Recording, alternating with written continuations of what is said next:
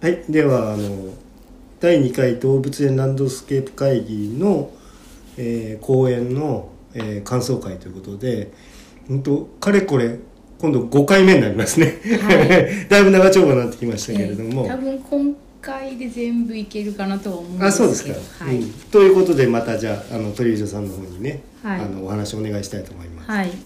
えっ、と今度はですね、うん。えー株式会社アトリエ TM バーガーというところの、うん。えー小山さんっていう方の、はい。えーお話で、うん。展示場内の造形物に持たせる機能とそのデザイン、あまたなんかなんかななんかすごい悩ましいというかどういう仕事なんでしょうかっていうねこういう仕事あるんだね。そうですね。なんかまずこのアトリエ TMB っていうのがうん何の会社なのかっていうと,、うん。えー、と割と新しくできた会社で1993年に、うん。えー立体造形環境造形を行う企業として、まあ、できてで,、あ新しいんだね。うん、で TM っていうのが、うん。テクニカルマニュファクチャリング。はで B があの、えー、とバー。あバージ。バージ。バー。グ、うん。バージ、うん。なんか端け船っていう意味らしくてあなんかそういうことが込められていますっていうふうに会社のホームページ見に行ったら書いてありました。うん。渡し船みたいな感じなのかな？うん。端毛って言ってあの端毛と、ん。あの貨物船みたいのを結ぶ船みたいなことよねこれ。ああなるほど。そうですね。うんうん。うんうんうんうん。でまああの動物園の、えーと中にあの放飼場に置うくん。義木とか義眼とか、そういうものを作ってる会社みたいです、へえ。でえっ、とまあ自然造形とはってうんいうところから始まって、これがまあうん。今言った義眼、うん。それから義土うん。それから義木。っはいはい。ていう自然を構成する要素を、うん。まあ、そのまま放飼場に入れちゃうと、まあ、耐久性の問あの題だったり。放飼場っていうのは、はい。えっ、と投げるに餌だっけ、えー、はな話話話外場あって話がね。そうね。カウだね。うん。放飼場ね、に入れるには、うん。あの壊れやすかったり、うん。それから、えー、と果汁が本当の岩って重たいからっああはいはいはい。ていうのを適さないものをそれそっくりにまあ作って、うん。まあ危なくないように強度を持たせるってことだね。うん。うんうん。でだからそれをその自然の岩とか木になるべく見えるように、えー作るっていうのは、まあ、これ一ジャンルあるわけで映画の大道具さん的な感じはいはいはいはい。で物は何でできてるかっていうとモルタル、うん。それから、えー、とガラス繊維で補強したセメント、うん。それから繊維で補強し、まあ、強化したプラスチックそれからまあすごい軽いやつだと発泡スチロールで作って表面にモルタルみたいなうん。ものがあって、まあ、用途によって使い分けるっていうことですね。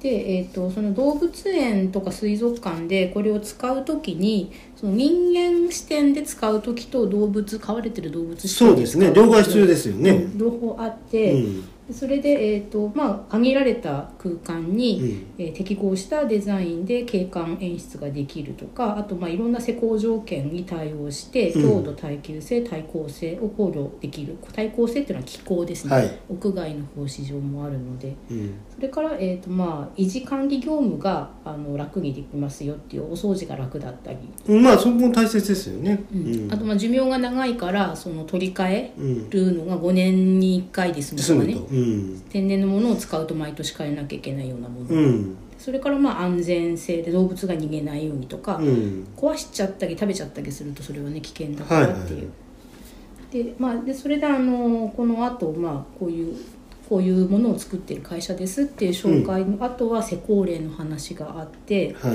えー、となんかね動物用のこの登り木がもともと天然の木だったのを義木に変えたり、うん。まああの爪でねやっちゃったりとかするからね、そうそう。でえっ、と動物さっきは人間視点だったんだけど動物視点ではっていうことだと、動物の生活空間になります。巣とか、うん。休憩場所とうん。か日よけとか、うん。水場とか、うんあとはその環境例のエンリッチメントデバイスとして餌を出す餌給仕装置それから遊ばせる遊具、うん。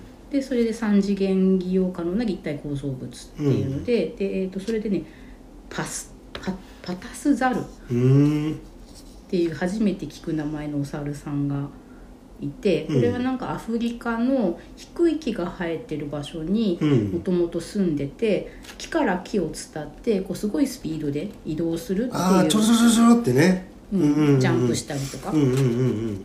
でこれをえ展示するのに、うん、と細くうねった形の義木をこう作ってあー。でそれを組み合わせてその木を伝ってなるべく長い距離移動できるように高低差をつけて、うん。えー格子状に設置しましたと。うんまあ喜んで遊んでくれると。そう。うん。でこれはだから、えっとその木の形と、うん。あとそれをどういうふうに組み合わせて、うん。そこに置くかっていうのを、まあ、ハードとソフトっていうふうに言って、うん。こう組み合わせて動物のこう本来、あそっかこれ簡単じゃないね。なんかすごい考えなくちゃいけないんだねこれね。うん、一本じゃなくうんないから、うんうんうんなるほどね。うん。で一回作って入れちゃうとなかなか手直しもう難しいし、んで、まあ、これで実際にこういうふうな行動が増えましたみたいなうん。ことがあってでそれから次は、えっと、コアラ。うん。あんまり動かない感じの。はいはい。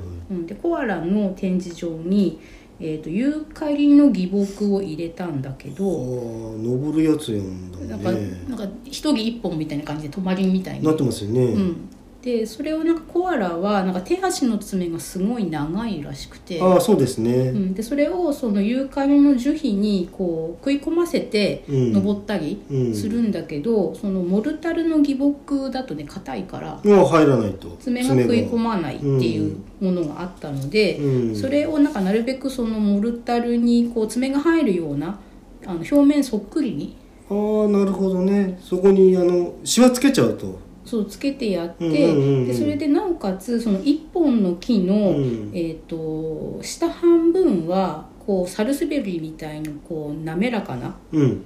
爪が食い込まないような樹皮のモデルにして、うん。でそ半分から上くらいはその凹凸がある樹皮うん。のあのやつにしてこう登らせたくない場所と登らせたい場所を、まあそれで造形で作っちゃうと。うん、だからこう木から降りてきてほしくないってことなのねこれね。下半分そうなってるうからね、ん。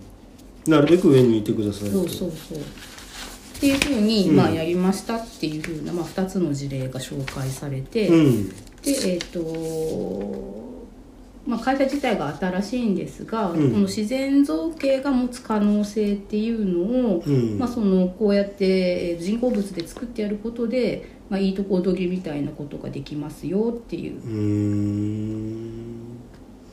あこれはでもなんかその造形するそのえーまあデザインとはい。その実際に作るというのの両方が必要なんだねこれね。そうですね。うん、なかなかこれ大変な仕事ではあるねそうですね。ででこういうふうに、ううんん、と多分受注生産みたいな形になると思うんですよね。そうですよね。だって大きさのね配置とかだってそこ見なかったらさ、ん。はまらないもんね。まあ、あの水槽に入れるものとかもありますけれども、え。うん、あのいなかなか一般パターン化はしにくいよね。こんだけ、うん。あの大大規模になってくると。そうそうそう、うん、これ受注になりますね、うん、人間側に置くものだったら、うん。量産して、うん。ね、オブジェ的なものだったらうん。ありかもしれないけど、うん。その動物の放飼場に入れるってなると、うん。きっとねそのそうやっぱり模転がっちゃいけないし。型とか作ったり、うん。そうだよね、うん。これなんか簡単じゃないなこれ。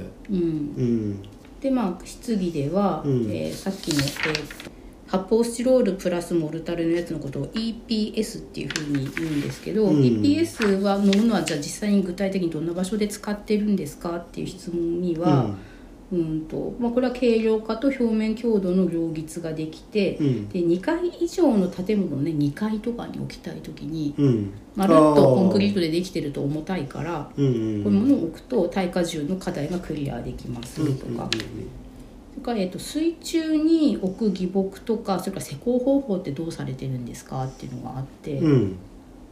でまあ、基本的にはこうその水槽に一緒に入る生き物に対して無害であることうんまあまあが、溶け出さないとかね、うん大前提で。うんで、えっとなんか紫外線で劣化とかもするらしいから、うん。えっと GRC っていうガラス繊維で補強するやつはなんかそのガラス繊維が出てきちゃうので、ああなるほど、うん、そこはやっぱモルタルがよくってだからモルタルはだからアク抜きはしないといけないんだけど、うん。紫外線で劣化して中のそういう繊維が露出するようなケースもちゃんと考えられているってういう、んじゃあその実際のそのテストとか検証ってどうするんですかっていうと、まあ、動物実験はできないんですっていうね、うんで、えー、とだからまあささっきの、えー、と水にアクが出てこないかなとか水質どうなるみたいなことは、あのうん。テストすることがあってこの時はテストフィッシュを使うっていうので魚はまあ使われちゃうんだねってういう、ん。あこう金魚とか入れたりするのかね、うん。そうですね。うんそれから今回その義木とか義眼で、うん。そのまあ、いわゆる茶色っぽいものが多かったんですけど、そのフェイクグリーンっていうのは使わないんですかっていう緑ね、うん。でこれはまあ使うことはあるんだけどやっぱりその劣化してうん。あの葉っぱが例えば落ちたりとかした時にそれを動物が食べちゃったりして危険だから動物がの手が届かないところとかうん人間側に使うことはあるけど動物がいる場所ではまあそういうものは使うことはないっていうふうにおっしゃってました。たなるほど。はい。まあちょっとなんか楽しそうなっていうか大変でしょうけど、うん。まあ定期的にその入れ替えの需要っていうのもあるだろうから、うん。あとメンテナンスね、はい。でこうなったらダメですみたいなことも含めて、うん。あの面白い仕事ではありますね。そうそうですね。その会社のホームページを見に行ったんですけど、うん。ここではその動物園とか水族館の事例を話されてたんですけど、うん、それ以外にもその遊園地とかね。ああ他にもありますも公。園とか、うんうん。あの商業施設とかあ、なるほどうんそういうね。他のお仕事も当然されてて、うんうんうんそうですね。でその中の、まあ、一部門として動物園水族館での対応もできますっていうお話でした。うんうんちょっと興味湧くな。はね、なんかその何ジョージ・ルーカス・スタジオみたいなねいはいはい、はい。感じがしますよね、うん。そういう仕事もあるかもしれないですよねねえ、うんほんとほんと時代劇のセットとか。そうだよね。やってるのかもしれないよね、うん。噂を聞きつけてね。うん。うん、で、えー、とじゃあ次の公園に移りますが、はい。えー次は、えー、と多摩動物公園うん。の岡野さんっていう方で、うん。えー、と事例報告動物を見せる植栽作りの見せるが魅力の見って字ですね、うんでこの方は、えー、と2021年の3月まで上野動物園におられて、うんうんその後この公演をされた時は多摩動物公園だったので、まあ、割と多摩動物園に移ったばかりな時期で、うん。えーだから事例の報告が、まあ、上野動物園うん。でされたことが、まあ、多かったんですけど、うん。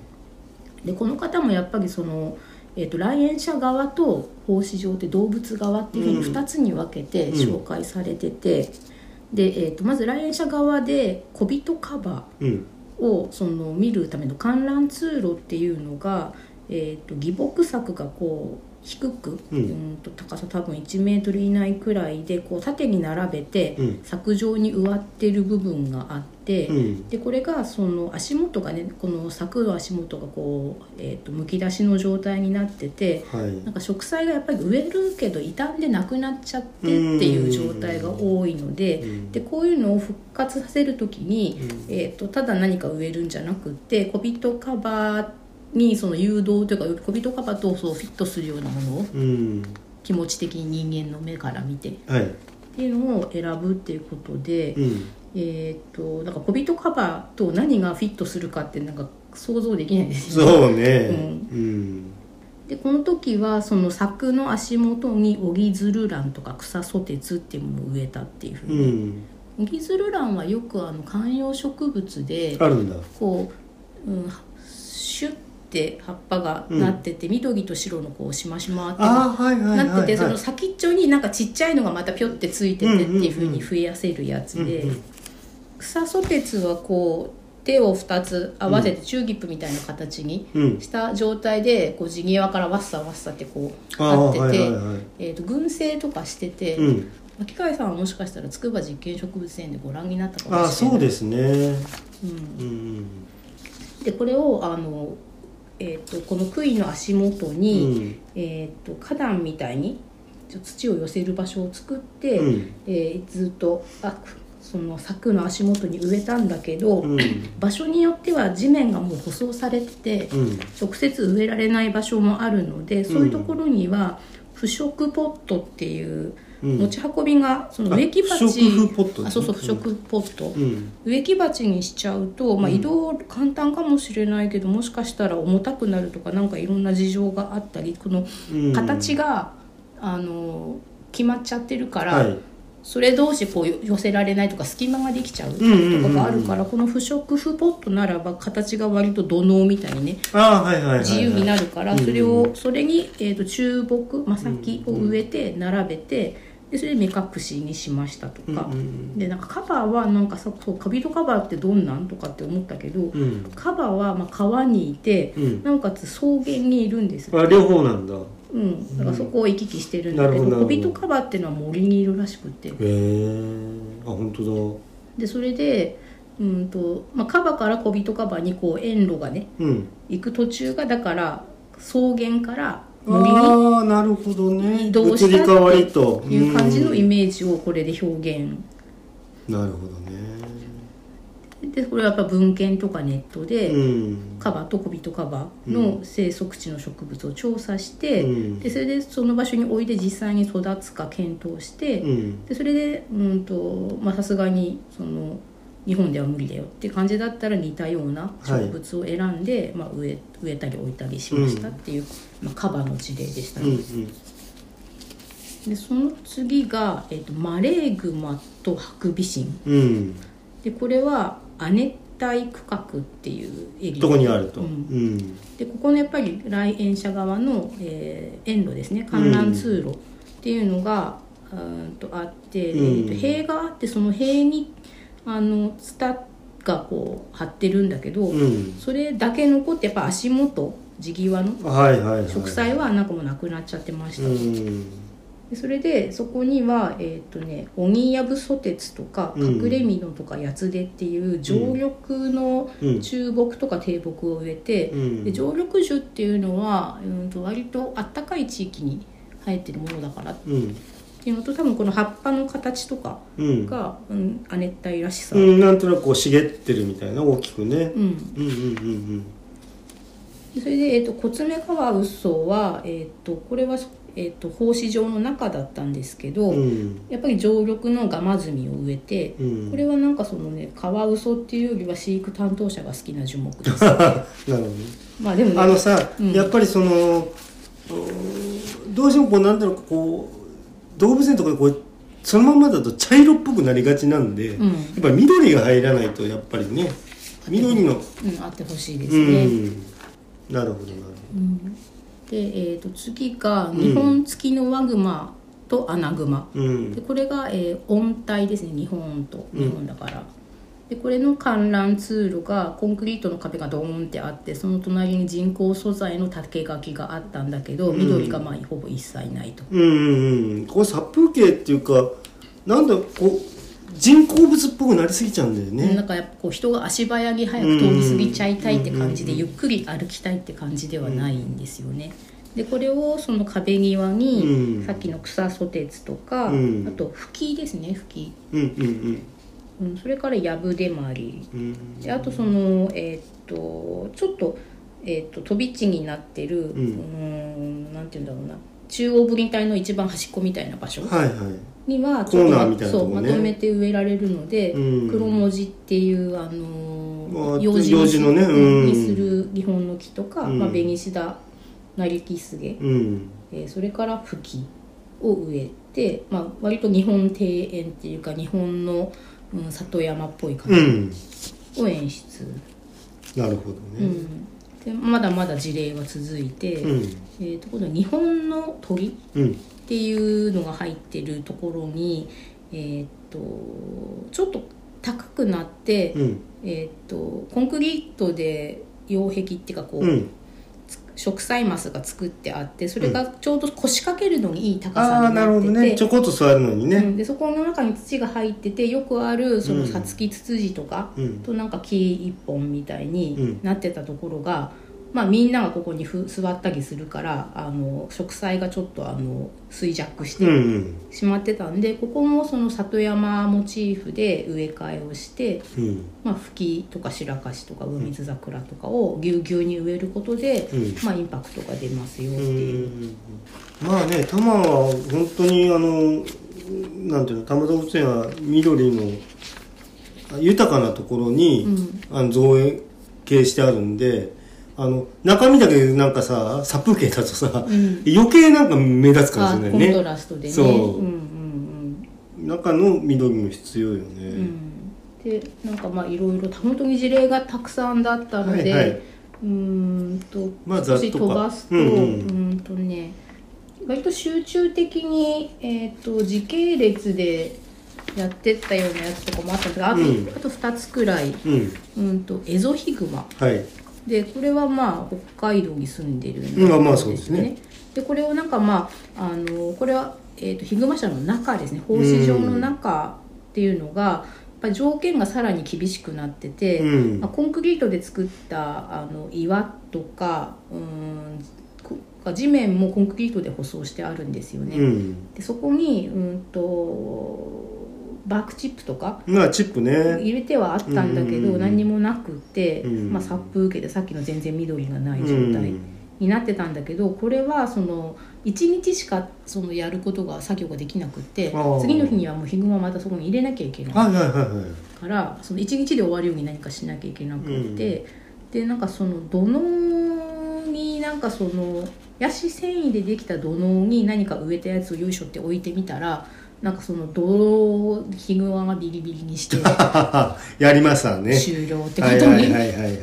なっちゃってでそれでうーんって考えたんだけどで今度だから土のうじゃなくって実際になんかこうコンテナとか置いたりあのくぼんでるところに土を入れてうん。吹きを植えてみたんだと、うんうんうん。そしたら意外にも吹き大丈夫でうんはあはあ寄らないと。なんか食べちゃったり掘ったりするかなと思ったらちょっとこれは悲しい話なんですけどこのヒグマが小さい時から動物園で暮らしてるからその山菜に興味がないなるほどね。餌と思わないと。リンゴとかは食べたいけど、はいはいは別にっていうなんか小さい子供みたいな、うん。美味しくねえしねっていうね。うん。なんか食べ物と認識できないみたいで、うんそれはそれでちょっと悲しい感じだったんだうけど、ん。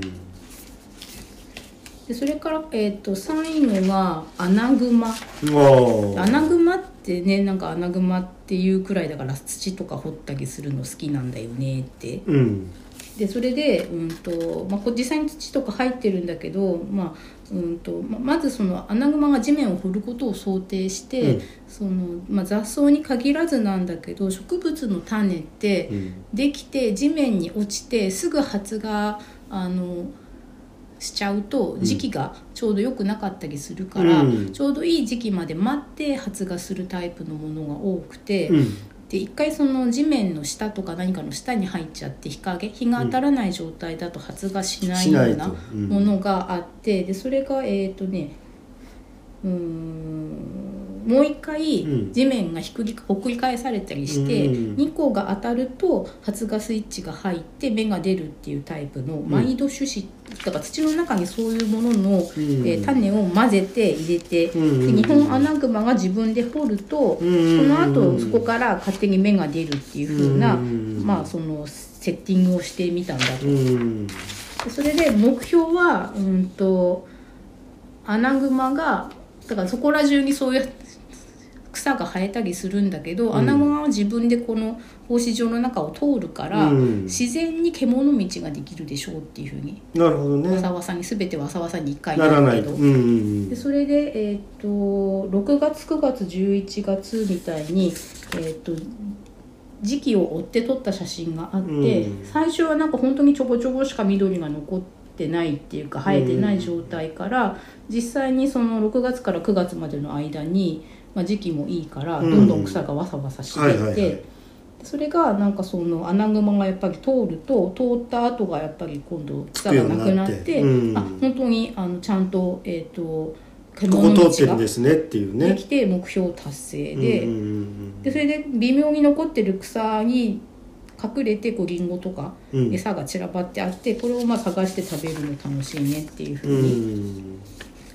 でこういうふうにこの動物を魅力的に見せるためうん。に、その奉仕場の中の環境を豊かにすると、うん。まあ、動物の行動がそれによって豊かになって、うん。で、まあ、あの人間から見てもいい感じ。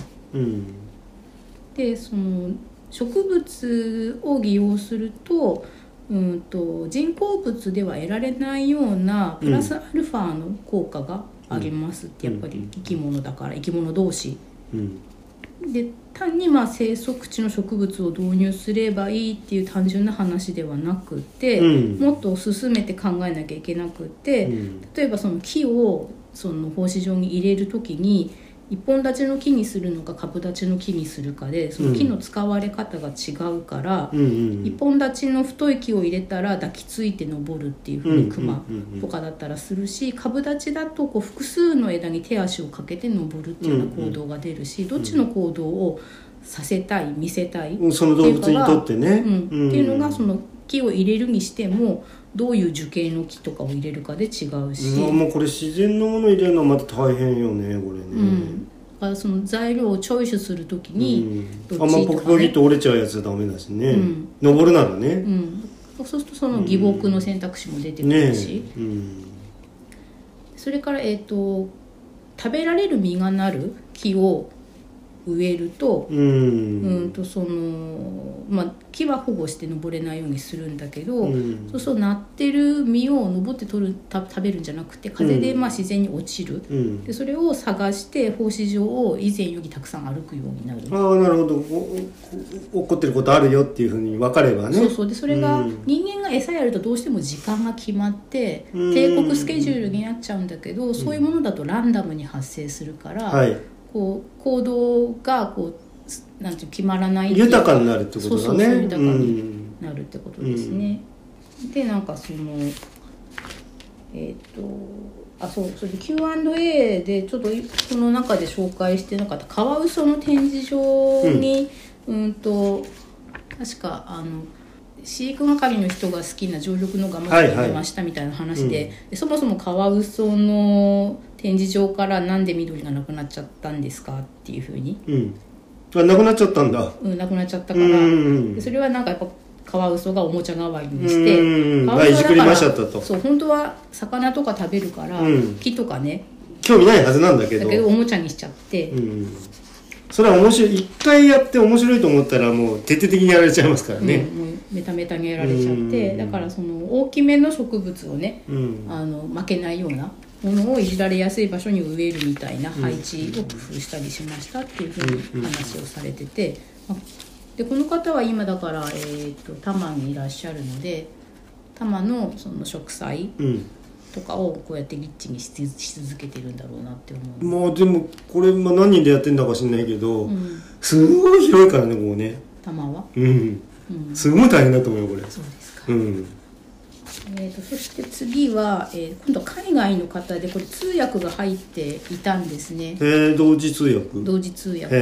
で勘違いじゃなければ声が同じだったからうんとこの日に、えー、と講演されたうん。台湾の動物園を、おあのに流木を利用するっていう風なお話されてた方が、日本語がすごい堪能だったので、その方が通訳してくれてたような気がするうんですよね。ーん。でえっ、とお名前がモニカ・フィービーさん。うん。えーズデザインコンサルティングってぱなんかいろんな仕事世界にあるんだやっぱね。そうですね。これこれが冠っていうかうん。会社の名前になってる、うん。で、えープリベンティングバードコギジョンズ・ウィズ・グラスだからうん。小鳥のガラス衝突を防止するっていう、うんでえっ、と北アメリカで、うん。えー、と1年に1つのビルあたり1から10羽の小鳥がガラスに衝突して死んでるっていうまず調査がある、はあはあはあはまあ、その建物っていうのがどれくらいの大きさのものを指してるのか分かんないけど、うん。まあ、平均的に鳴らして。あうん。まあ一応ビルに対するバードストライクってことね。そうそうですそうです、うん。でまあコギジョンっていう衝突っていうふうに。でこれを、まあ、こういうふうなまず現実がありますと、うん。でこれの問題点と、まあ、どういうふうにしてそれが起きてるのか、うん。でそれからどうどうやったらあのそれを防げるのかうん。っていうことをまあ考えるっていうところからでまず鳥がガラスが見えないんだっていう透明な。うん。でそれでその動物園みたいな限られた環境とかだったらガラスの向こう側に鳥がいてうん。でそのガラスのそのこっち側で人間がいる側にうん。あの何かネットみたいなものをガラス越しに見せて置いてやることでうん。向こう側に行けないって分かってうん。でそういうのを学習できるんだけど。あガラスって人間も結構事故起こしますよ。そうそうそう。ぼ僕の家族もはい。一回おでこやったことあるし危ない。うん。うんと僕の職場のね人がね割割れちゃってえ？っていうのがありますな、うん。歯折ったとか。あうんうんうん。あね。あの特にさあの目あなんていうのかな目のいい人は、うん。あの分かりやすいのかもしれないけどあのちょっと目の悪い人があのグラスなしではい。中歩いちゃったりとかして、うん。あんま綺麗に磨いてあったら分かんないですもんあねそうなんです。だからガラスが綺麗なら綺麗なほどダメで。そう。うん、でえっ、と動物園の時は、まあ、人間もねうん。それで学習できるんだけど渡り鳥はね、ままず学習できないっていう、ね、ああそれはそうだよね。でそれでそのガラスの、うん、うん人間の話だとさっきだと、まあ、ガラスがないように見えちゃうんだけど、まあ、うん結局同じでガラスの向こううに、ん。うん、と木が生えてるのが見えたりするといけるって思っちゃうしそうだね。逆にガラスに植栽ガラス窓の場合は本当は、ガラス窓の向こう側は建物の中だから、うん。なんだけど今度ガラスに外の景色が映ってると続あいてると思ってそこにそっちに行けちゃうと思って突っ込んでっちゃううっていう、ん。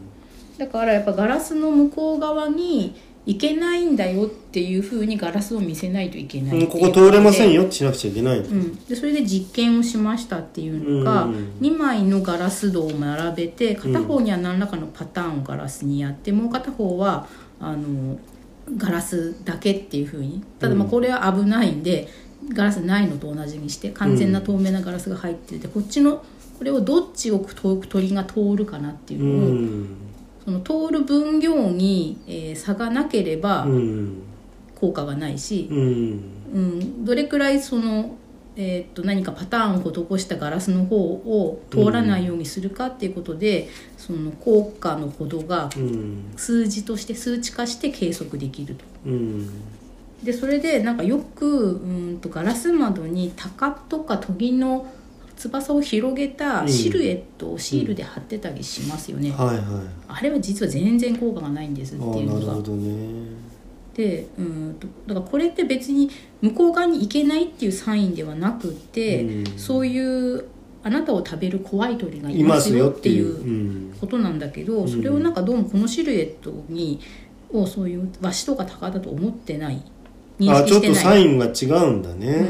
うんなのでこれはまあよくやられてるけど意味がありませんっていううん。ことが分かり、うん。でそれでどんなじゃあパターンが効果が高かったかっていうとまずそのガラスに2ミリ幅の、うん。えー、と黒いあしまい入れちゃいましたとテープでも何でもいいんだけど、うんをこれ水平にねうん。は、えー、と3センチ間隔でだから、テープの幅も含めてっていうふうに横縞にずっとこう黒いやつを入れたり、あとはえっ、と幅はランダムで1 1センチから8センチの幅うのん。縦のうん。垂直のラインをはい。ランダムに幅あと太さはランダムにして、まあ、1 0センチ間隔くらいにするとうん。これはなんかそのこれに衝突した鳥が、うん、と10分の1になるくらいに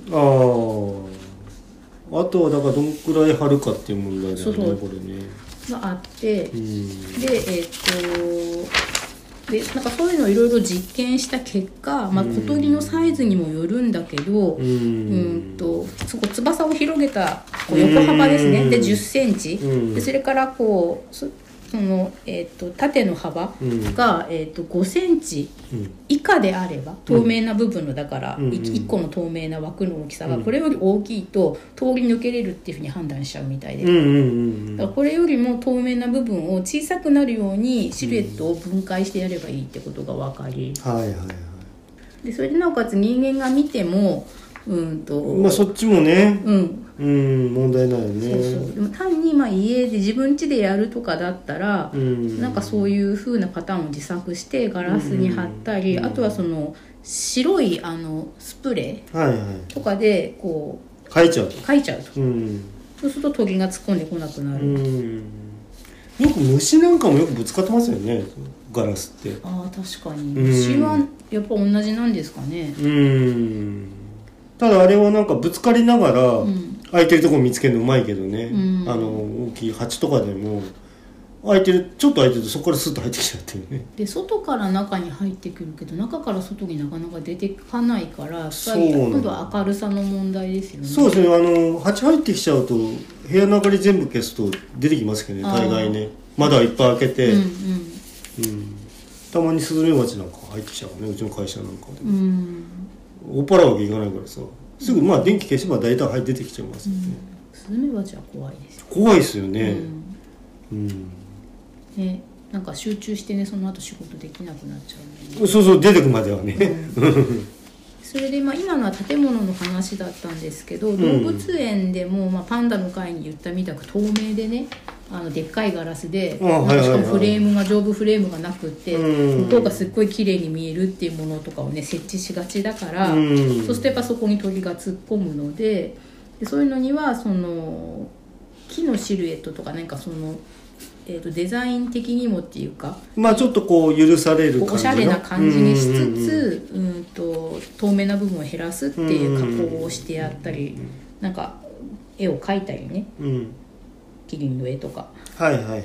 アーティーな感じにするとね、ででこれを、まあうん、一から飼育係の人が自分でやってるとうん。大変なので、うん。そういうのに使えるフリー素材がこのダウンここからダウンローフリードできます素材よっていうね。へがまあ、その、えー、とズーレックスっていうサイトがあるんですけど、そこからそのパターンをダウンロードできますっていう紹介まで。えはあなるほど、まあフリーなら皆さんね。そうですよね。あのこれは一般の家庭でも同じですもんね。まあ、それを何にプリントアウトしてガラスに貼るかってとこは自分なんだけど、うんでまあ、うんまあ、当然あの透明な部分の面積が減るので、うん。うん。見えにくくは展示するとそうそう障害にはなりますよね、でそれでそこは水族館とはちょっと違うところだな。あそうですね。水族館はセーフだもんね。あでもあれ生き物から見てあでも回遊で失敗したとこありますもんね、うん、だからガラス水槽に追突する魚とかもいたから、うんその時はなんかその水槽のガラスの一つ手前うにん。ネットとかを置いて、ねあはいはいなんかはい衝ビニール突防止ビニールのなんかシャワーカーテンみたいの吊るしてあげるとかっていう話は水族館ではあげましたね、うんうんでまあ当然来園者から見えないっていう風になって文句が出るんだけど、うん。うんとちゃんと理由を説明すれば、うん。動物園に来るような人はね小まあ鳥まあまあまあ。がぶつかって死ぬことなんて、うんうんね、一切あの歓迎しないのであそういうことであればっていうふうに、っていうふうになんかそのちゃんと説明すれば大丈夫ですっていうふうにおっしゃってました。でここで、えー、と一応公演そのものはこれで全部なんですけど、なるほど。うん。そっか公演自体はまあちょっと終了しましたと。はい。でまあ最後に、まあこのまあ、ご挨拶とかいろいろあって、うん。うんと多摩動物公園の園長先生より、うん。まあ、今回はその海外の講演者がお二人おられて、うん。参加者は200人以上いましたよとか、通訳は2人でやりましたとか。でそれでうんと、まあ、動物園とか水族館の職員の人もいれば企画設計に関わる人も、うん。まあ、いて、そうですね、うん。設計とかなんかそういうのおやっぱそれはいるよね。うん。うん、うん、知らねえけど。でそれでまあ巻貝さんもまあうん。今までのこの、えー第今日で5回なんだけど、うん4回。くらいまでの時に、うん。まあ、自然に近づけたって決して自然にはならないよねってうんまあそのものにはね。ねっていうのもやっぱこれはこの渡部園長もそういうふうにおっしゃってて、決して自然そのものになることはないので、うん。うんまあ、だからそのために何が必要か考えて、うん。施設ができたら、まあ、ゴールじゃなくってそこからさらにどうや良くしていくかうん。っていうこととあとそういうノウハウとかが、まあ、みんなで共有していくことがうん。大事なんですっていうふうにもおっしゃってましたね。でまあ、さらに最後に、えー、と閉会挨拶ってことでこの動物園ランドスケープ会議の事務局の山下さんっていう方が、うん。まあ、本業がみんなある中でこの会議を、まあ、あの参加したと。してきて、うん。でまあ、それで、うん、これがまあ新しい明日につながるように、まだ第2回ですもんね。そうですね。だから第3回とか。うん。でなんかここでおしまいかと思ったら、うん。なんかそのいきなりなんかこうご指名で今日は実はなんかその聞いてる人の中にあの本田さんっていうなんかすごく有名な、うん。えー、と野生生物保全協会うん。のアドバイザーの方がいらっしゃるので、うん。できれば一言この方からいただきたいはって言ってでそれでええみたいな感じでこの本田さんが ズーームに登場して。えでうーんとなんかエリクギーっていうこの一番最初のこうん。の動物ー園うんランドスケープ会議の、えー、とジョン・コーさんとかはい若生先生が多分紹介された、うん。エリクギーっていうなんかすごく有名な人がいるらしいんですけど、その人の本をまあ書こうかなって思って今準備してるんですよみたいなこととかがあってでまあ本田さん自身はなんか大学でマーケティングを勉強したから、まあ、自分自身はまあその来園者の立場からまあいろいろみたいなうふうんにおっしゃってて、うんで、まあ、今日のこの講演で皆さんに覚えておいてほしい2つのことがありますっていうふうにおっしゃってて、まあ、特にこの、えーっとまあ、私も若干思わないではなかったんですけど質疑応答っていうのが、うん、とちょっと考えれば分かることをみんな聞いちゃってるよねみたいな。うんうん。だからいかにそのデザイン的思考とか、うん。その大前提に戻れば分かるってうんいうことを、ううんとその一回そう戻って考えるみたいなことがあのいかに難しいかうん。っていうことでだからまあ個々の事案の質問とかもあったけど、うん。まあ、何が目的なのか何をこう結果として欲しいのかっていうのがはかはっきりすれば、うん。あのおのずと答えとか方法は見つけられますよね、ね。ってことをまあおっしゃってる。あとはまあ特にこのランドスケープ会議だからランドスケープ万能のような発表が多かったけど、うん。まあ、当然それには限界があるからってうんう。いう、ん。だからあのそこの限界が分かった上で伝わるための展示をお願いしますっていうふうに言われて、うん。まあ、これで本当に最後になりました。はい。あまああのーソナエトロンシリーズとしては最長のシリーズになりましたけれども、はい。まあそれだけの、まあ、時間的なね長さもありましたし、え内容も、はい。まあ非常に多岐にわたってえね。一応これで全部の講演に触れることができうんうんうたかと。ん、そうですね、まあ来まあ僕は見てなかったけれど、まあ、参加しませんでしたけれども、はい。まああのまあ資料もいっぱい作っていただいたんでええ。あの大変よくねあの分か分かったこともありますね、はい。うん、だ要するにその、まあ、展示物なんで展示場であり展示物なんではい。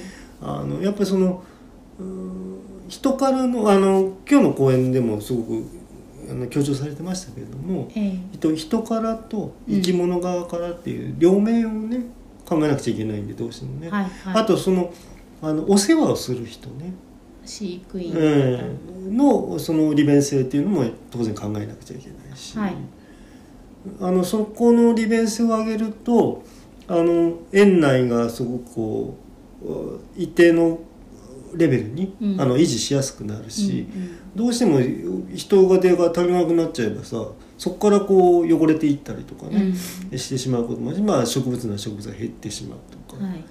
あのそこら辺のバランスうん。まあ予算的なことももちろんありますけれども、はいまあ一旦作ってしまった以上なるべくならねいい状態にあった方がいいに決まってますので、はい。うん、あの人が多く寄るとかそういうことではなくてうん。必ずしも僕はこういう、えっと美術館なんかでも思うんですけれどもあの収益性がよく高まればいいのかと。ということでは僕こういうことってないと思うんですよね。うん。もうちょっとこう公益性があるっていうかはい。公共性とか。うん、うん。うんまあそれはほら、うんとまあ、美術館なんかでもこううまくねあの見せてその収益性を高めるっていう考え方もまあいいこととしてはありますけれどもはい。どうしてもやっぱ守っていかなくちゃいけない文化遺産みたいなものもありますから、うん。単純にあの満タンに入りましたっていうことがいいことではないとは思うんですよね。うんうん。よくほらなんか何かっていうとさまあ経済優先のそんなものあってどうするんですか？そこにこんな予算がとかさ。うんはい。言う人いいんじゃん。あまあ。ね文楽どうしますかみたいなさ こともそうですけど、はいはい。あんなもんだってさなくしちゃうともまあ簡単になくなっちゃうけど、うん。やっぱりなんかこんな簡単なことではないような気もするんだよね。ですね、うん。まあその伝統長く続いまあ長くかちょっとわかんないですけど続いてきた伝統が一回途切れたら、そう。もうあの二度と大体掘り起こせなくなりますよね。うん。うん。っていうのと、まあ、動物の、ね、絶滅も同じうん。なので、ですよね、うん。してしまえばおしまいなんだから。そうそう、うん。でまあその芸術的なもの、うん。美術館とかその文楽とかと、動物園水族館がちょっと違うなっていうのは、うん。あの何文楽とか芸術作品とかには、うん。うん、撮影禁止のものがあったりねあそうですね。著作権みたいなものが生じてるんだけど、動物園とか水族館の展示されてる動物生き物うん。には、まあ、著作権はないのでね。行った人がうん。何か発見したことを自分で自由に発信できるっていういい面が、うん。その芸術系のものに比べたらあるそうですね。から、その動物園は野生の窓っていう言葉から、まあ、こうん。の動物園ランドスケープ始まっはいたんですけど、この動物園ランドスケープが成功している事例で野生の窓をその現地にね動物園の現地とかに行ってみた人が、うん。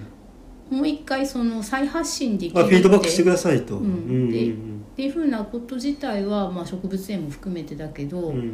それはまあいいことなのかなって。うんまあまあそうですね、うんこんないいことありますよっていうのはまああの気持ちのいい買い物とかいう話もしたことありますけれども、はいはい。参加していくことの,、うん。あの良さの一つとしてはそういうことはありますよね。そうですね。んでまあ、ちょっと私この講演を5回にもわたって、まあ、うんちょっとずつ触れながら巻貝さんと話し合ってきて、はい。ただまあ若干そのじゃあ例えば映画の,、うん。あのあらすじみたいのをネタバレ動画みたいの作ってさ、うんうん、あのまあ今ありますよね。でそれは世の中にとって歓迎されてないうん。ことなので、うん。まあ、本当はこういう講演もあまり、うんあの事細かにこうやって二次創作的にね、うん、話すこと自体いいことかどうかはもしかしたらダメなのちょ疑問点はまあありますけれどもね、うん。まあ、主催者側の方がどう思うかっていうことももちろんありますし、うん。だまあ。から実況みたいなことはしてないんですけどもね、うんうんうんだから、うんとまあ、できればあの一回自分で参加したいなって方は直接ね、うん。参加されたらいいかなそうですね。あの申し込みが必要なものもありますけれどもあの無料のものもすごく多いんでね。申し込みさえすれば、うん。あまあ定員になったらダメっていうことはありますけれども、うん。大概まあね早めに申し込めばはい、僕いっぱいになってたってことはないんで、うん。うん。ただそのあだからまあ僕たちのそのこういう配信がどうかっていうことはあのうんなんていうのかな。聞かれてる数がそんなこと多くないんで。なんですけれどもそういうサーチのアンテナにねうん。引っかかってほしいっていうことはありますよね。そうですよね、うん、こういうことこんなことあるんだっていうことが。うんであの公演自体は僕ら随分あのあの配信もしてきましたもんね。いろんな公演。はい。うんうん、だそれはあのあくまでその、えーまあ、僕たちの売名とかいうことではなくて、うん。できればそのあのそういった公演にうん。あの参加してみます欲しいなっていうね。そうです。あのそのことだけですもんね。なんか考えてることって。だからそのそういう定員がある少数定員とかがあって、うん。うんとそれをオフ会的に使うのはどうかなって思うんですよ。ああそうね。動物園とか美術館にみんなで行くっていうのはいいと思うんですけど、うん。そういうセミナーに、うん。うん、とオフ会のように使うこと自体はあんまり良くないんじゃないのっていうかそのセミナー会場の中では少なくとも。はいはいはい。一緒に受けるのはいいけど、うん。でセミナーが終わった後にあ来てたんだみたいなのはいいんだけど、うんうんそこはそのセミナーに変な内輪感を持ち込まないとかね、うん。他の、えー、と参加者の方もいるので。うんうんうん。だからそこはそうねそこだけでさ、まあ、複数人数でわーわーわーやられちゃうと、うん。あのちょっと嫌な感じしますもんね。そうなんかちょっと若干セミナーのジャックっていうかさ、うん。ハイジャックのジャックね、うん。みたいになっちゃうのでそういうふうにはされしちゃいけないって思ってるので、うんうんうんえー、とこういうのに行くので皆さんもどうですかって事前にアナウンスすることはこれからもしないんですけど、はいはい。あのあくまでまああの聞いてきた後にね。そうそうそう、んうんうんそこだけはちょっと、うんこのセミナーっていうものがもともと持ってる空気とかは大事にしたいので、うん。うん。まあい一緒に行きませんかっていうのもねあのそうそうだから動物園に一緒に行きませんかとかいうのはいいんだけれど博も、物館とか美術館とか。うんうんうんうん。でそれも、まあ、今までも参加した時もちゃんとそういうことすごく考えて運営されて、他の方に邪魔にならないようにとかどういうことまでやっていいかっていうのを、うん。その館側の人にちゃんと相談した上でされてるイベントで、うん。それはすごく良かったけど、うん。セミナーはもうちょっと小規模になるから、うやっんぱりあの募ってみんなで行きませんかっていうのはうん、しない方がいいかなって、そうですね、うん思ってます。うんうんうん。はい。あまあ大体えーっと感想会もやろうと思いましたけどまあちょっと感想会っていうかあの全体のね、うん、あこれもまとめもちょっとできたかな。そうですね。うん。ではい。じゃああの大変あの長丁場でまあ鳥居さんにはあのお疲れ様でしたと言うしかないんですけど 膨大な資料ですからね、うん。あの別にあのあコピペとかしたわけじゃなくてあの資料を作成していただいたっていうもんですそうからね。そうそう。今度からはちょっと自分でも考えてボイスメモで取ろうかなとか、うんうんうん、あボイスメモでね、うんやっぱり手で取るのには限度があったので、うん、はい。そうですね、うん、まあまあまたねあの楽しいセミナーがあったら。そうですね。ええ。まあ若干またね人が集まりにくい状況にはなっちゃってるんですうけど、んうん。まあオンラインのものならね。そうそうオンラインならね。うんうんまああのぜひ皆さん本当にまあこれはな何回も言ってますけれども、うん。まあ自分でやっぱ参加してみることうん、っていうのが一番ですからね。そうなんですよね。うん。なんかあの誰が行かなくても自分一人でも、うん。参加したいっていうものを見つけてほしいなって思いますよね。そうだよね、うん。結構さないものねうんとね誰かに乗ってくっていうのもそれはいいんだけれども、うん。そうするとこう自分でやっぱその興味を持つ心うん。っていうのが育っていかないんで、しなんか本末がちょっと転倒するような気がして、うん。うんいるので、うんとまあ、いろんな人がねたくさんいろんな参加の仕方はあっていいと思うんだけど、うん。うん。そのどういうゴールにつながるかってこととかなんですよね。うん、そうですね、うん。まあ大変なんていうのかなやっぱりさこういろんなことを真剣に考えている人たちっていうのがいるんではい。あのそれは何事に対してもね、うん。あのあこんなことこんな一生懸命やってる人たちいるんだっていうのがね、あの分かるんでね、うん。あのまあ普通の例えば言語学のフィールドワークのこととかでもそうですけれども、うん。そんな苦労してやってんのねっていうさ、うん。うんあだからなんかあの研究機関のね一般公開とかをみんなで行くのは楽しいかなって思う。ああそうね。うん。うんうんそれはいいかもしれないですね、うん、すごくもともとガヤガヤしてるし、うんうんうんその一緒に同行してくれる、うん。その何人かの人がそれぞれ興味の範囲が違ってうて、ん。それぞれが得意分野でこれってみたいに言ってくれたりするから、うん。それはすごいその良かったので今度の科学技術週間かな次の春にはもうちょっとそういう何現地イベントに参加できるような感じに世の中が落ち着いてるといいけどね。うんうん。そうですね。はい。まあということでじゃああの今回はあの終わりにしたいと思いますが、はい。どうもお疲れ様でした。ご苦労様でした。はい。はい。備えとろん。備えとろん討論